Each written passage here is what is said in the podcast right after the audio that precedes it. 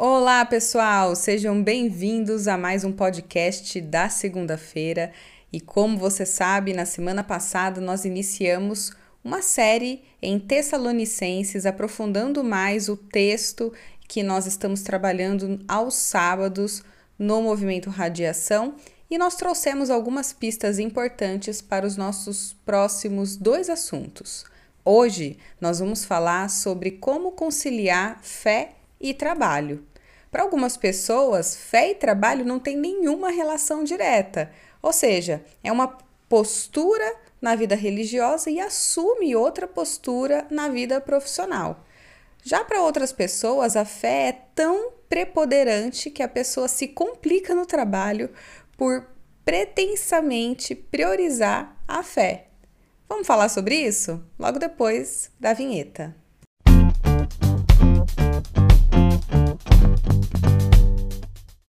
Olá, Júnior. Seja bem-vindo. Pensei que eu não ia dar oi hoje. oi, pessoal, tudo bem? Estamos aqui. É, vamos ver. Enquanto eu não tiver minhas férias, eu vou, vou pensar se eu vou te dar a abertura da série aqui do podcast. Júnior, voltando. Tem uma pesquisa recente conduzida pelo economista Richard Florida e ele tentou identificar o porquê que as pessoas trabalham. Hum. Achei super interessante. E foram entrevistados mais de 20 mil profissionais. E nessa pesquisa ele identificou sete coisas que estimulam as pessoas no trabalho.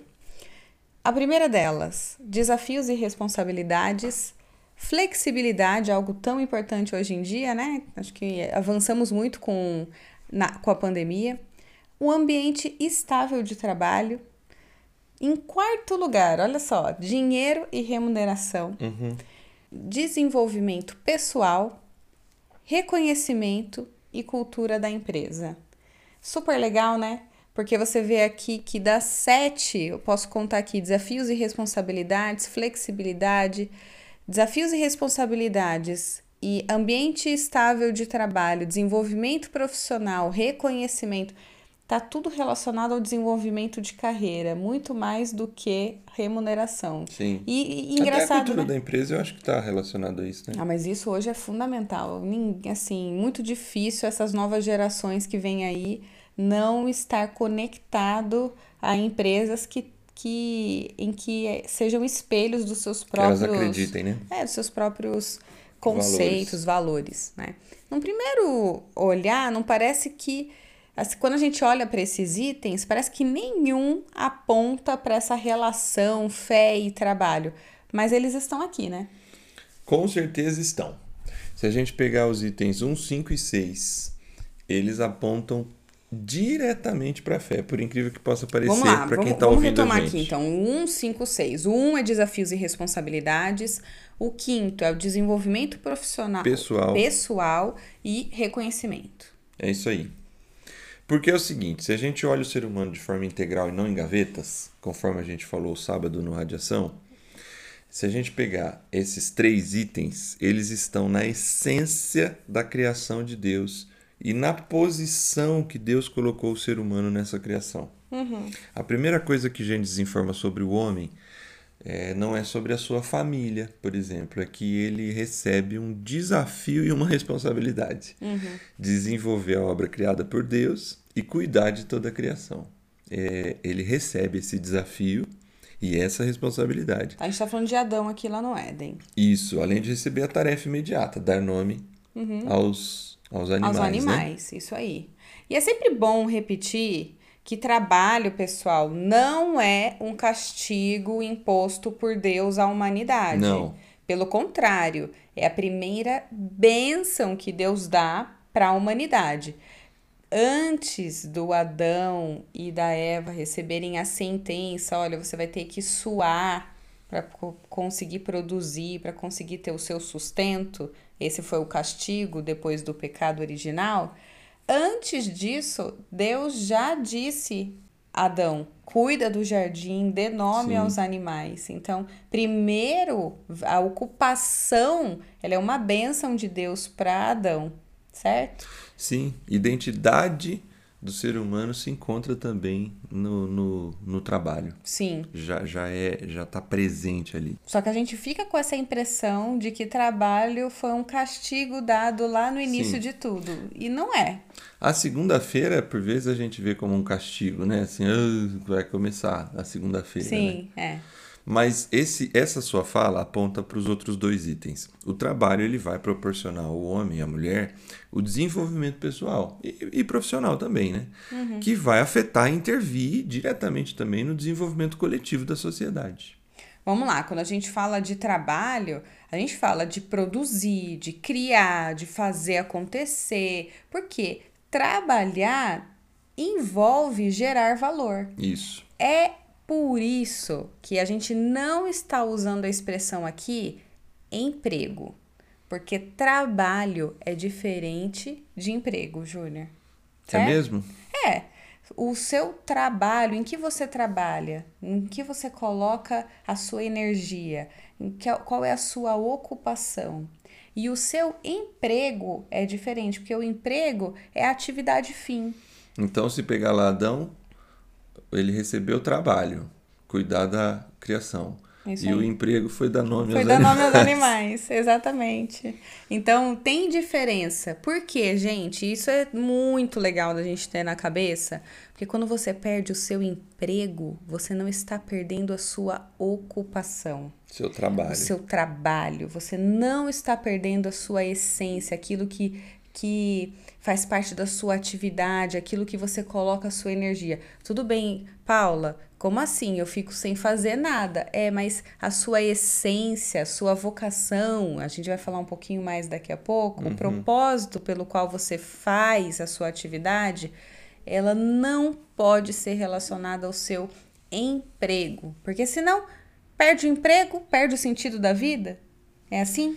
É, e eu acho que está sendo muito interessante porque aqui está um, uma pessoa do, de recursos humanos, né?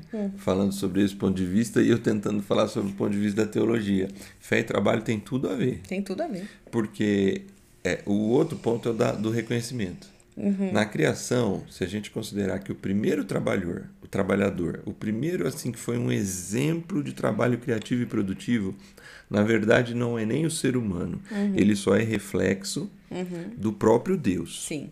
E nós temos na criação dois apontamentos sobre o fato do reconhecimento. Ao final de cada dia da criação, independente se você pensa Que que, é um literal. dia literal ou não, o que tem lá escrito é que ao final de cada dia da criação, Deus disse assim: e viu que era Bom. bom. Existe um processo de reconhecimento Uhum. do, do que está sendo feito. Sabe por quê? Porque na criação, Deus colocava ali a energia dele para fazer as coisas. Então ele pensava, ele criava, ele colocava a atenção dele, o tempo dele para poder criar. Ao final, ele contemplava a criação. Sim. Eu falo que isso é muito como nós somos seres e nós acreditamos que Deus é o nosso criador e que em nós há o sopro, o fôlego de vida de Deus que foi dado lá no princípio. Nós somos imagem e semelhança de um Deus que se empolga com o que ele faz. Isso aí.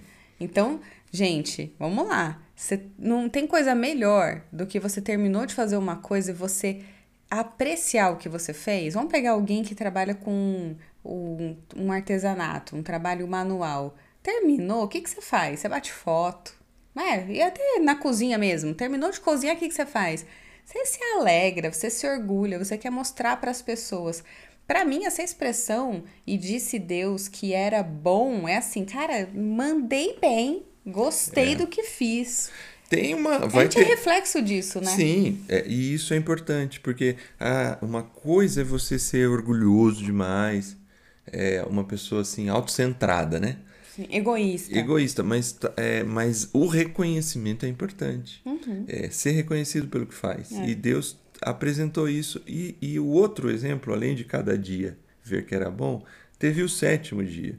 Uhum. O sétimo dia, a gente sabe que está lá que ele descansa, né? Aham. E óbvio, isso não aponta para um Deus cansado. É. É, a ideia do descanso ali é a ideia do prazer. Uhum. É como uma pausa para admirar e reconhecer que tudo que foi feito era muito bom. Uhum. Então, na vida humana também, esse dia ele vai apontar para esse mesmo fato, uma pausa Uhum. para admirar e reconhecer tudo que fez e também se conectar com o Criador nesse processo criativo de Deus, reconhecendo que tudo também vem dele, que a gente expressa Uhum. na vida, no nosso trabalho, aquilo que ele faz e aí se dedica esse dia em adoração e, e reconhecimento e prazer mesmo. Então, assim, essa ideia de reconhecimento, de desafio e responsabilidade e desenvolvimento pessoal, os três estão presentes na criação. Júnior, até só complementando com o que você está dizendo, eu acho que é para fixar mesmo. Não tenha receio de se alegrar, de se orgulhar quando você fizer algo bem feito no seu trabalho. Não tenha. Porque a por vezes a gente se segura, ah, não, não foi nada, ah, não, é, isso aqui é- faz parte do meu trabalho, ah, isso aqui é coisa que eu tenho que fazer todo dia, faz parte do meu dia a dia. Não! Cara, que legal, eu fui, Valoriza. valoriza, se valorize. Hoje se chama marketing pessoal, né? É importante fazer, eu diria, viu? Só que não despreze, é um combo, é um combo. Valorizar o que você fez e separar um tempo para reconhecer que você fez porque você foi capacitado para aquilo e você tem o tempo de descanso, o tempo para dizer assim, Senhor, obrigada, porque eu, hoje eu tenho a oportunidade de fazer isso. Obrigada pela, pela capacidade que o Senhor me dá, pelo talento que o Sim. Senhor me dá. Sabe, você ter a humildade de reconhecer que você é muito bom no que você faz, mas que existe parcela de Deus nisso. Eu acho que tem dois fatores aí, não é o nosso assunto, né? Não. Mas nessa, nesse sétimo dia da criação. Primeiro, esse que você está falando, esse fator de reconhecer que tudo vem da mão de Deus. Uhum. E o outro é não se tornar um escravo do trabalho também, né? Exato. Porque você precisa, o ser humano precisa Por de é descanso, não como? ser escravo. Por isso que é equilíbrio, Júnior. Porque se você só tem a parte do eu sou muito bom, eu sou fera, você pode caminhar e pender para o egoísmo, para o alto ali o tempo todo eu sou muito bom e daqui a pouco você se perde nisso tudo, ou porque você fica centrado demais no seu trabalho e não para para relaxar e ter o tempo de descanso para se reconectar. Você fica 100% centrado no trabalho.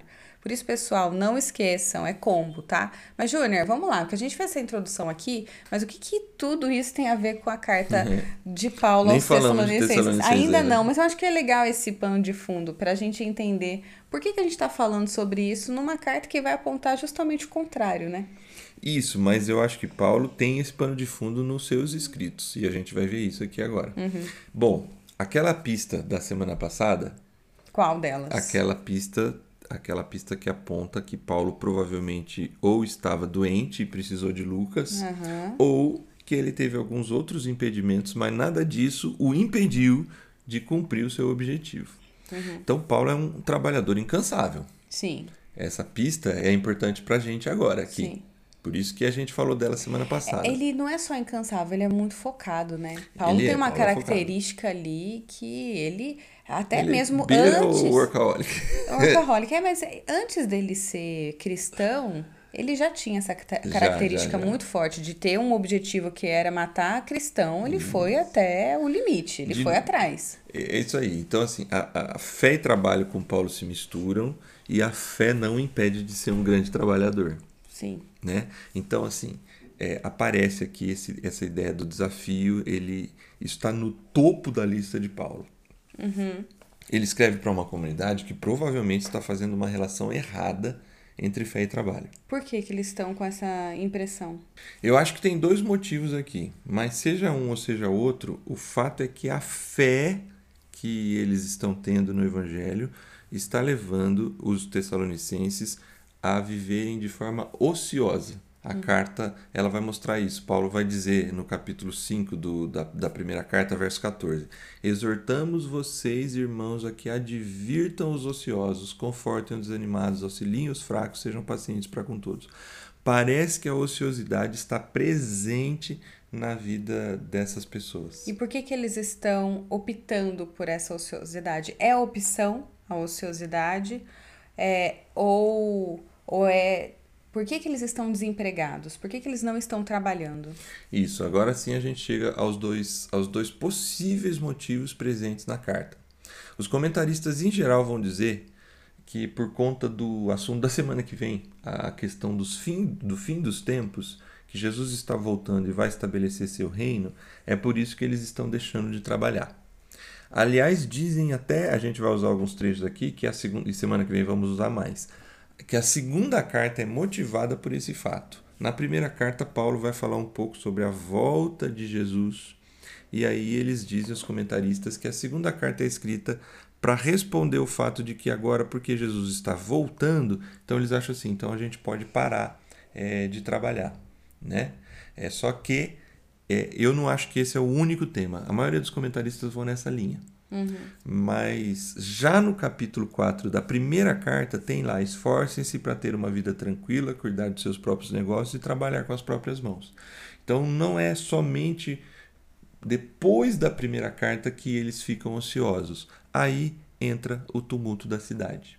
Hum. A cidade ela entrou em parafuso quando chegou o evangelho, porque o comércio da cidade é muito voltado para a área religiosa, é, é, é, idolatria, assim, como é que se diz? Estátuas uhum. de alguns deuses. Tudo isso foi afetado com a chegada dos cristãos na cidade.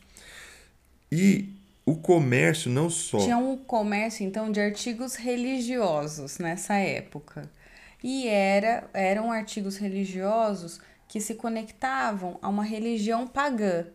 Na hora que o cristianismo entra, então, e mostra Jesus como o único e verdadeiro Deus, e as pessoas passam a aceitar a verdade do evangelho, a venda de tais, a comercialização de tais artigos passa a não fazer mais sentido, ou pelo menos a compra de Isso, tais artigos não faz mais sentido, e eles perdem demanda. É, mas não só. A, a sociedade de então ela é dividida em confrarias, como se fossem sindicatos. Hum. Então, quem produz sapato, ou quem vende carne, uhum. é, ou quem produz roupa, é. eles têm as suas confrarias. E essas confrarias, no mundo pagão, geralmente as suas reuniões são dedicadas a deuses. Uhum. E esses cristãos começam a ser expulsos dessas confrarias. Uhum. Entendeu? Uhum. Então, nesse sentido, é, eles passam a não conseguir mais trabalhar naquilo que eles sempre trabalhavam, porque eles eram expulsos das confrarias.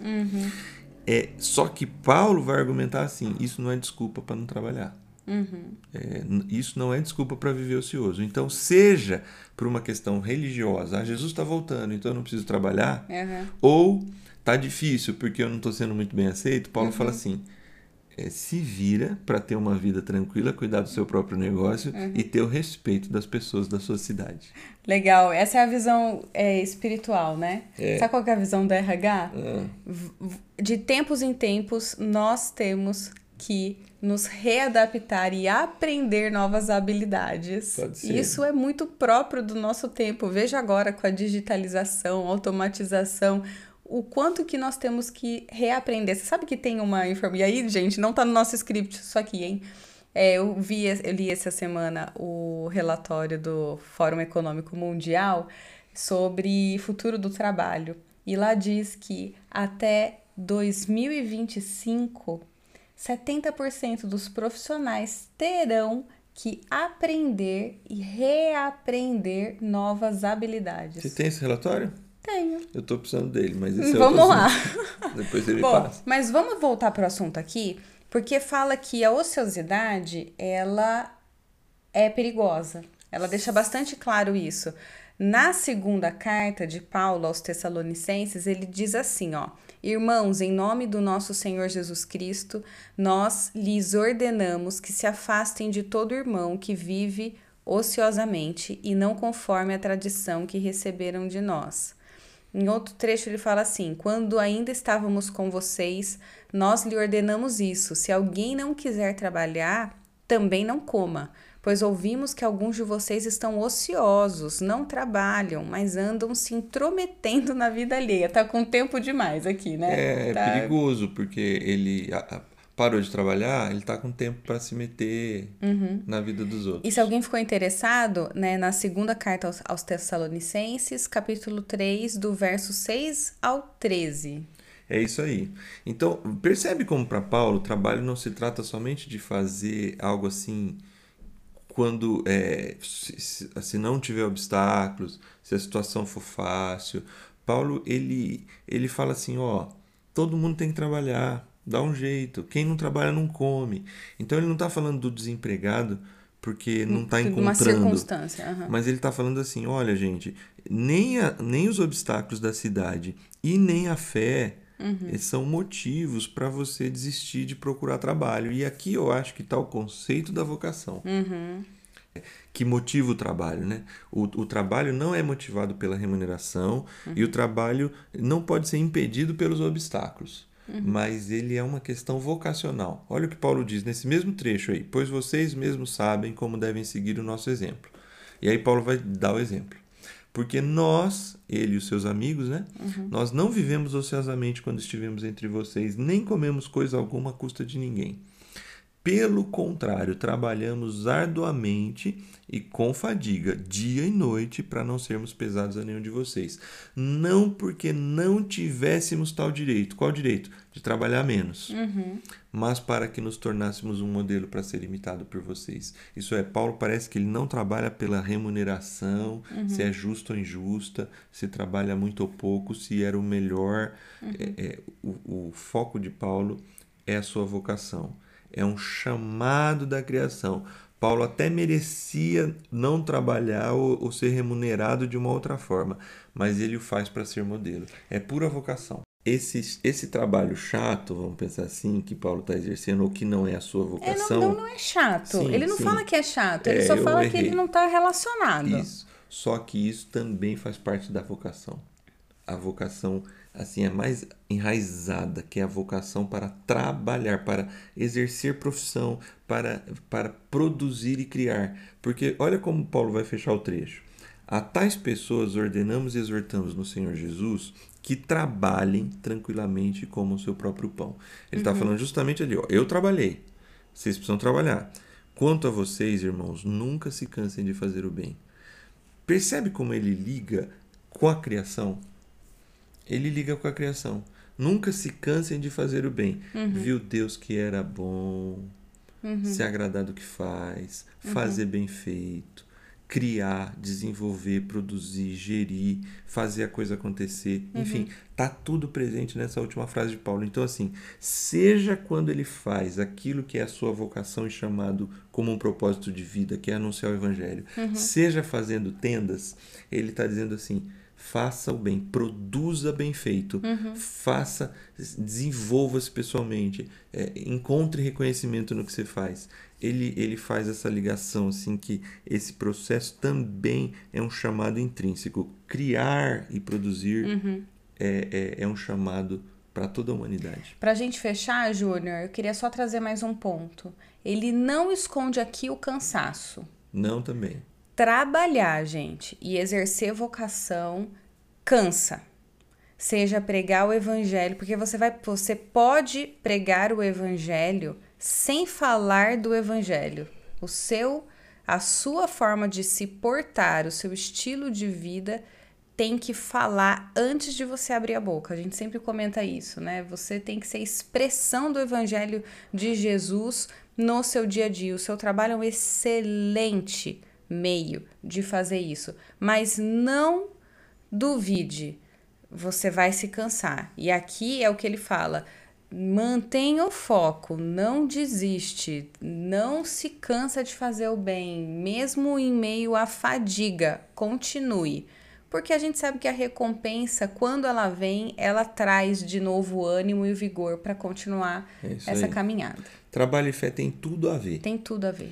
Quando trabalhamos, nós expressamos e glorificamos Isso ao aí. Criador. A gente honra a Deus quando nós desempenhamos o nosso trabalho. Foi para isso que ele nos criou. Não se canse de fazer o bem. É isso aí. E não confunda o seu emprego com o seu trabalho. Combinado? Fechou? Fechou. Excelente semana Tchau, de pessoal. trabalho Boa para semana. todos nós. Tchau, tchau, pessoal.